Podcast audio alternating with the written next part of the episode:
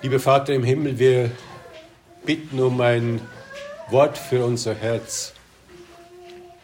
Und wir bitten, dass unser Herz mit deinem Wort ist. Amen. Liebe Gemeinde, der Apostel kommt von Korinth. Ah, nein, er kommt von Athen nach Korinth. Und Athen war berühmt für die Philosophie und Korinth für die Prostitution. Korinthisieren war so ein gängiger Ausdruck im römischen Imperium und bedeutete so viel wie, dass man zu männlichen oder weiblichen Prostituierten geht. Also Korinth war berühmt. Eine Hafenstadt mit damals etwa knapp 200.000 Einwohnern, etwa so viel wie Basel. Und was vielleicht Basel auch ähnelt, es waren viele der Korinther, also die in Korinth lebten, die waren keine Korinther. Die kamen von außerhalb. Es waren natürlich viele Römer da, weil Korinth die Provinzhauptstadt der Provinz Achaia war. Und wir haben es gehört, es sind Juden da, und, aber auch andere Völker.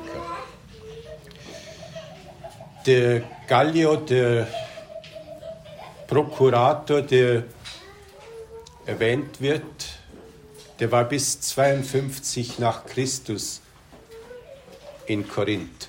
Danach ist er zurück nach Rom. Er war der Bruder von, von Seneca, dem Philosophen, der an für sich auch den späteren Cäsar Nero erzogen hat. Was hier geschehen ist, das war also im Jahr 51 oder Anfang 52. Paulus kommt alleine nach Athen. Seine Begleiter kommen erst danach und ja, was tut er in, äh, was tut er in Korinth? Er hat kein Geld mehr. Er fängt an zu arbeiten. Er war zwar studierter Rabbiner und sollte an für sich nach Gottes Wort von, vom Wort Gottes leben können, aber schlau wie sie waren, haben sie die Rabbiner zugleich einen weltlichen Beruf lernen lassen, damit sie nicht manipulierbar waren. Denn es hat den mehr oder weniger Gläubigen doch mitunter gefallen, sie an die kurze Leine zu nehmen vom Geld her, wenn ihnen die Predigt oder die Ermahnung nicht gefallen hat. Und sie konnten durch ihre Gaben mehr oder weniger, ja, die Rabbis auch manipulieren. Um das zu verhindern, sollten sie einen anderen Beruf können, um sich davon ernähren zu können. Gute Idee. Also, Paulus ist Zeltmacher. Er hat das gelernt, eine Lehre, und er kommt von Athen alleine und trifft dann auf Aquila und Priscilla. Ob er sie zuerst in der Synagoge gesehen hat oder auf dem Markt, egal wie, sie geben ihm Arbeit.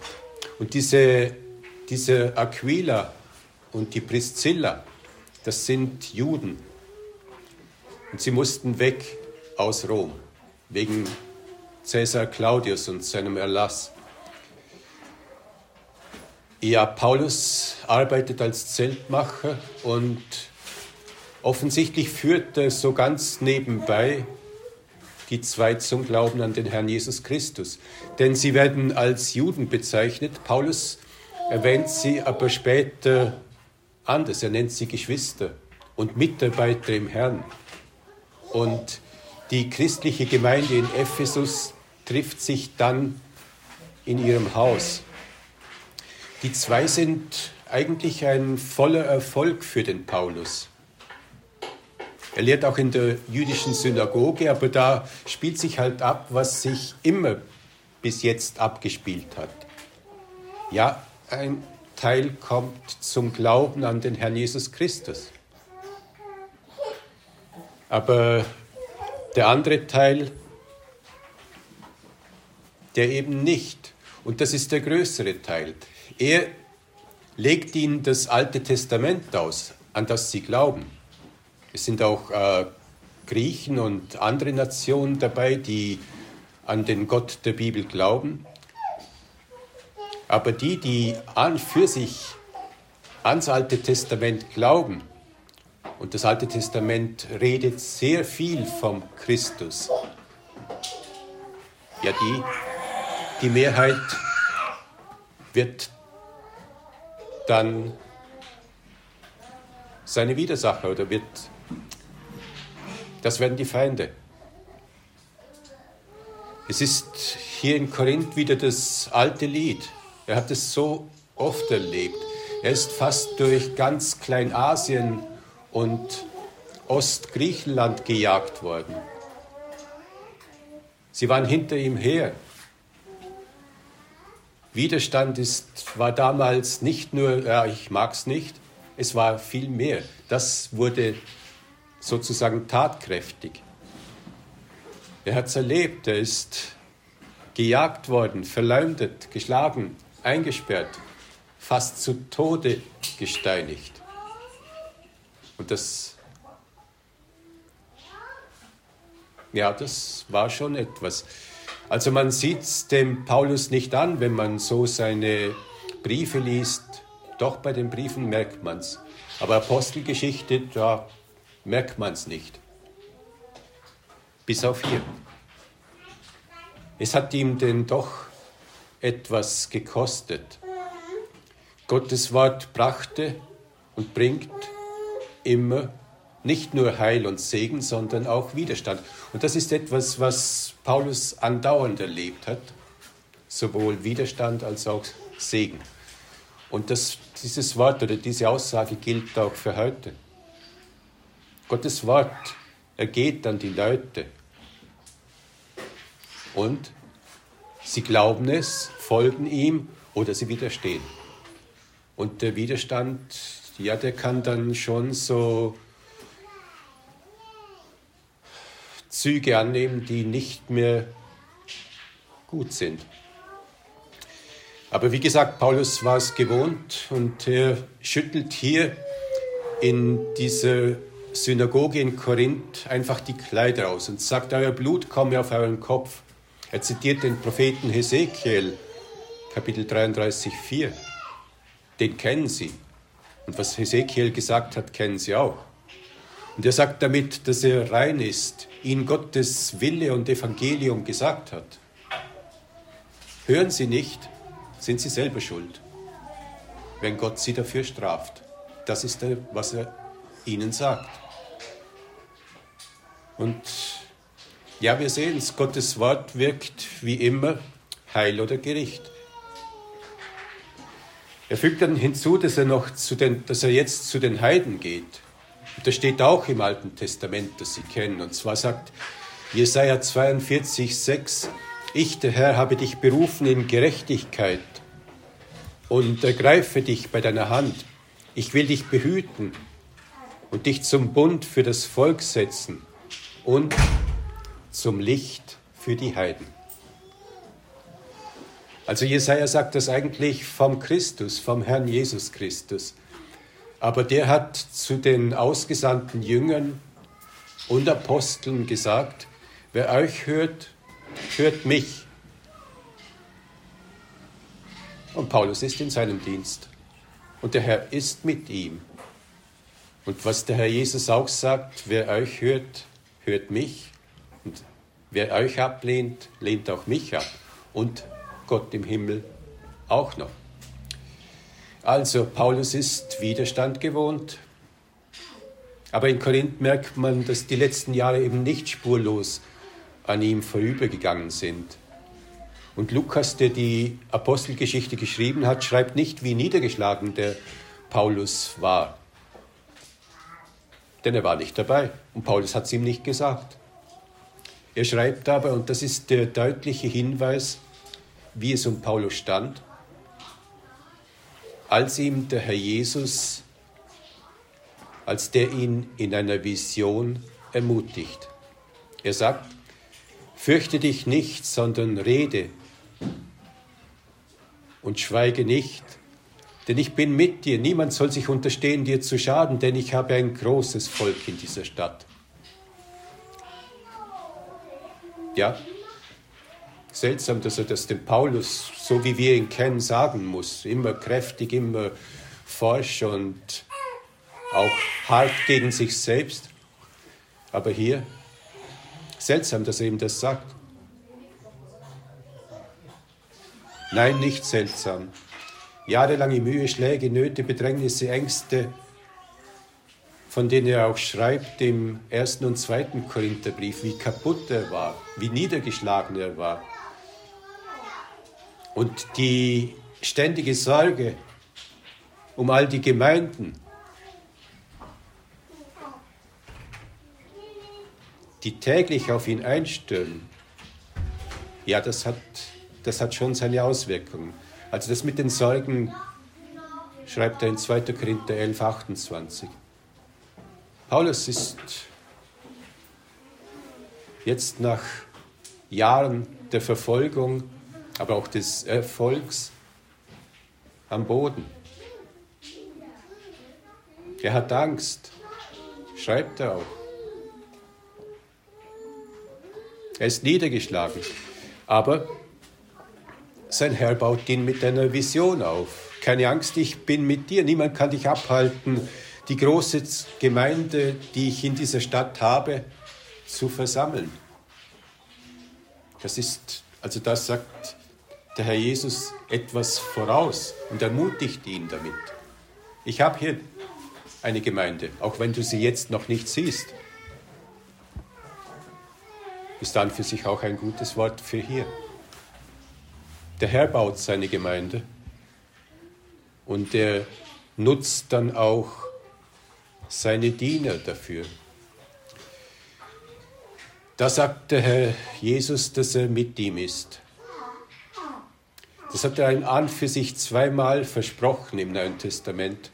Einmal im Missionsbefehl, siehe, ich bin mit euch, und das andere Mal in der Gemeinderede, in Matthäus 18. Wo zwei oder drei in meinem Namen versammelt sind, bin ich in ihrer Mitte. Da ist er mit ihnen. Also wir sind keine Apostel im engeren Sinn. Wir bekommen nicht so viel Widerstand und keine Vision wie der Apostel Paulus. Was wir bekommen, wenn wir am Boden sind, ist, ja was? Wir haben sein Wort, sind seine Gemeinde, werden durch sein Wort und die Geschwister ermutigt und wiederhergestellt. Wenn wir Psalm 23 lesen, das ist nicht ein Psalm zwischen dem Hirten und dem Einzelschaf, das ist ein, das beschreibt den Hirten und seine Herde. Und das ist schon gut. Er erquickt meine Seele oder bekehrt sie oder restauriert sie, wie, wie es da steht. Er tut das bei seiner Herde. Und die Herde ist mit beteiligt. Die Herde ist das Heim, da, das ist die Umgebung. Die sind gut zusammen. Einzelschaf geht verloren. Ich war, ich war joggen in den Bergen, das ganz nahe bei uns. Und da komme ich vom Berg herunter und da sehe ich eine Schafherde mit, äh, mit kleinen Schafen. Und ich laufe dahin und es war ein Zaun um sie herum und die kleinen Schafe rennen weg von mir. Hier wahrscheinlich zu ihren Müttern. Ich habe sie nicht genau erkannt. Und dann, okay, ich gehe um den Zaun herum will mir die Herde ansehen und da kommt ein Schaf auf mich zu. Mensch, dachte ich, was für ein hässliches Schaf. Blutunterlaufene Augen. Und dann bin ich, dann bin ich, dann habe ich gemerkt, dass das der, der Leithammel war. der hat mich angesehen. Der hätte seine Herde verteidigt. Der hätte die Kleinen verteidigt. Und ich bin lieber weggegangen. Dieses, dieser Schafbock, der war mir zu stark. Die Schafherde hat ihre Pflicht zu versammeln, zu schützen, zu unterstützen, Sicherheit zu geben, miteinander zu gehen. Das ist, so, so überlebt eine, eine Schafherde. So ist es gut und so ist es auch gedacht. Und das ist auch für die Gemeinde so gedacht. Und wenn, und der Herr hat es gegeben und das hat, das haben wir heute schon etwas gehört von den Unterhirten. Stephen hat sie erwähnt. Die Subhirten, die Ältesten. Und Scott, Ältester, Kurt, Pfarrer. Also beide sind Älteste oder Presbyter. Und unsere Kirche ist dann für sich eine presbyterianische Kirche. Das heißt, sie wird von Ältesten geleitet. Und da wird, und die müssen das gemeinsam tun und die müssen das für die Gemeinde tun und die Gemeinde vertraut diesen Ältesten. Und sie folgt ihnen. Wenn die Gemeinde ihnen nicht vertrauen würde, könnten sie nicht Älteste sein. Also der Herr ist mein Hirte. Das ist, ich bin sein Schaf. Ich bin in seiner Herde. Und das ist wichtig. Denn nicht nur er erquickt meine Seele, sondern die anderen Schafe tun das auch. Und das ist gut so. Das ist ihre Aufgabe. Das ist ihre Gabe und Aufgabe. Ja, die Angst und die Niedergeschlagenheit können verheerende Begleiter sein im Leben. Und Widerstand, das ist etwas, was dazugehört zum Evangelium, zum Christsein. Und wo Niedergeschlagenheit da ist und sehr treu da ist und Furcht oder Angst da ist, und die können auch sehr treu sein, ja, der Herr ist noch mehr treu. Für unseren Geist ist der Heilige Geist zuständig, der sich hinter Gottes Wort versteckt. Und für unsere Seele, da ist die Herde, da ist die Gemeinde, die Gemeinschaft zuständig. Die tut gut. Also Lukas schreibt nicht, dass Paulus eine Auszeit genommen hat. Er schreibt von Silas und Timotheus, die gekommen sind und Paul, nein, wir sehen keine Auszeit bei Paulus. Und die, sicher, Aquila und Priscilla haben ihn aufgebaut. Und Crispus, dessen Haus er dann auch getauft hat, das ganze Haus, der auch. Ja, da ist eine Gemeinde entstanden und das hat ihn wieder aufgebaut. Er, der Lukas schreibt nicht, dass Paulus seine Auszeit genommen hat. Er schreibt aber, wie der Herr seiner Zusage nachgekommen ist. Er hat ja gesagt, ich habe eine, fürchte dich nicht, ich habe eine große Gemeinde in dieser Stadt und niemand soll sich unterstehen, dir etwas anzutun. In dem Abschnitt verklagen die Juden den Paulus und auch die Gemeinde und die Mitarbeiter, dass sie etwas Falsches lehren. Und der Statthalter verscheucht einfach die Ankläger, die Paulus und die Christen verklagen. Ja, sie sagten eigentlich, äh, Paulus lehre etwas, das Gott lehre etwas, dass sie Gott gegen das Gesetz dienen sollten. Er ist nicht so sicher, welches Gesetz sie denn gemeint haben. Also er hat sicher nichts gegen Gottes Gesetz, Altes Testament oder Neues Testament gelehrt. Aber er hat sicher etwas gegen die 613 Gebote und Verbote gesagt. die sie zusätzlich für ihre eigene Sicherheit und für ihre eigene religiöse Einstellung dazu gemacht haben. Da hat er sich etwas dagegen gesagt. Möglich ist auch, dass sie mit Gesetz meinen, und sie kommen ja vor den römischen Statthalter damit, dass sie das römische Gesetz meinen. Die Juden waren eine legale Religion. Es gab viele legale Religionen im römischen Imperium und die Juden waren eines, eine davon und sie hatten den Sabbat dafür frei. Das hatte sonst niemand. Ja, wenn Sie jetzt die Juden und Crispus war ein Jude, wenn Sie die jetzt illegal machen wollen, wenn Sie sagen, das ist gegen das Gesetz, gegen das römische Gesetz, ja, dann machen Sie sie illegal, dann machen Sie die für den Staat verfolgbar. Und das haben Sie tatsächlich auch getan. Gallio weist sie hier weg, das muss oben entschieden werden, er will sich nicht damit befassen. Aber im Jahr 90 nach Christus beschließt der, Jü der Hohe Rat, dass die Juden, die an den Juden Jesus Christus als Messias, als Christus glauben, keine Juden mehr sind.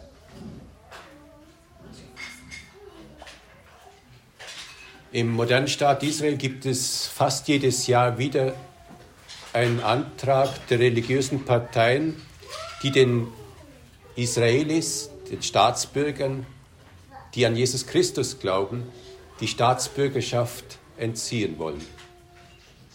Gut, das hat noch nie funktioniert, denn die Mehrheit ist eben nicht religiös in Israel, aber es ist im Prinzip dasselbe Prinzip, was da immer gelaufen ist. Ja, der Staat hat dann ab 90 nach Christus die Christen teilweise verfolgt als illegitime Religion. Ist dann für sich wichtig, dass der Staat militante oder staatsfeindliche Religionen überwacht. Aber Christen, das Evangelium wird doch gemäß ihrem Herrn nicht mit Gewalt verbreitet. Und Christen sollen für ihre Obrigkeit beten. 1. Timotheus 2,2. Und sie sollen ihre Obrigkeit ehren. Römer 13 und 1. Petrus 2. Das ist nicht in Ordnung. Also das Beten schon und das Ehen ist in Ordnung. Ich fasse zusammen, was da in der Apostelgeschichte geschrieben steht. Wo Gott sein Reich durch das Evangelium von Jesus Christus baut, gibt es Widerstand. Denn Menschen sind grundsätzlich Feinde Gottes. Es ist einfach so. Sie wollen selbstbestimmt leben, aber tun indirekt nur das, was der Gott dieser Welt ihnen sagt. Gott dieser Welt, 2. Korinther 4, 4. Damit ist dann für sich der Teufel gemeint. Man fühlt sich frei, aber ist nicht frei. Tut, was er will, wie der Herr Jesus sagt. Der Herr Jesus baut sein Reich. Und wir die Feindschaft der Menschen zu spüren bekamen, so bekommen es auch seine Leute zu spüren. Schläge und Rückschläge gehören dazu. Das gehört dazu, das müssen wir uns vergegenwärtigen, das gehört auch zu uns.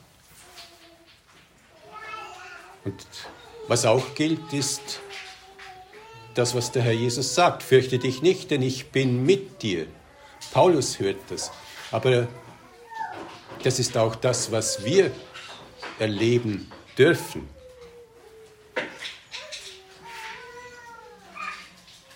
Und nicht nur wir. Also Fürchte dich nicht, das hat der Herr auch zu Josua gesagt. Der, er hat es mehrfach zu ihm gesagt, als der das Volk Israel ins gelobte Land hineinbringen sollte. Und Josua hatte offensichtlich viel mehr Angst. Aber er hat es geschafft. Gott hat sie hineingebracht. Und Josa ist derselbe Name wie Jesus, halt hebräisch ausgesprochen. Und der Herr Jesus, der bringt uns zuerst in seine Gemeinde und dann in den Himmel. So ist der Weg, den Gott gehen will. Und so ist auch der Weg, den wir gehen sollen. Und wir können uns darauf verlassen, ja, da wird es ein Teil bringen. Er wird seinen Bund erfüllen. Der Herr Jesus Christus, das ist der Schluss, er ist nicht nur gestorben für viele oder für seine Gemeinde. Er ist auch, und das ist wichtig, er ist auferstanden von den Toten für seine Gemeinde, um sein Reich zu bauen. Und was tut er da? Er lehrt sie. Damit behütet er sie auch, wie ein Hirte. Er regiert sie. Und das tut er als König. Natürlich wir unsichtbar, aber wo, wo sein Wort ist, da ist auch der König. Und er setzt es um. Und das Dritte, er ist Mediator oder Hohepriester. Er bittet für die Sein, für ihre Sünden. Das sagt er im hohepriesterlichen Gebet, Johannes 17. Das tut er und er tut alle alle diese drei Sachen tut er sehr erfolgreich, auch wenn wir es nicht immer und sofort sehen. Er ist dran. Er baut sein Reich. Und was er zusagt, fürchte dich nicht. Ja, ich, Angst ist natürlich. Ständiger Begleiter.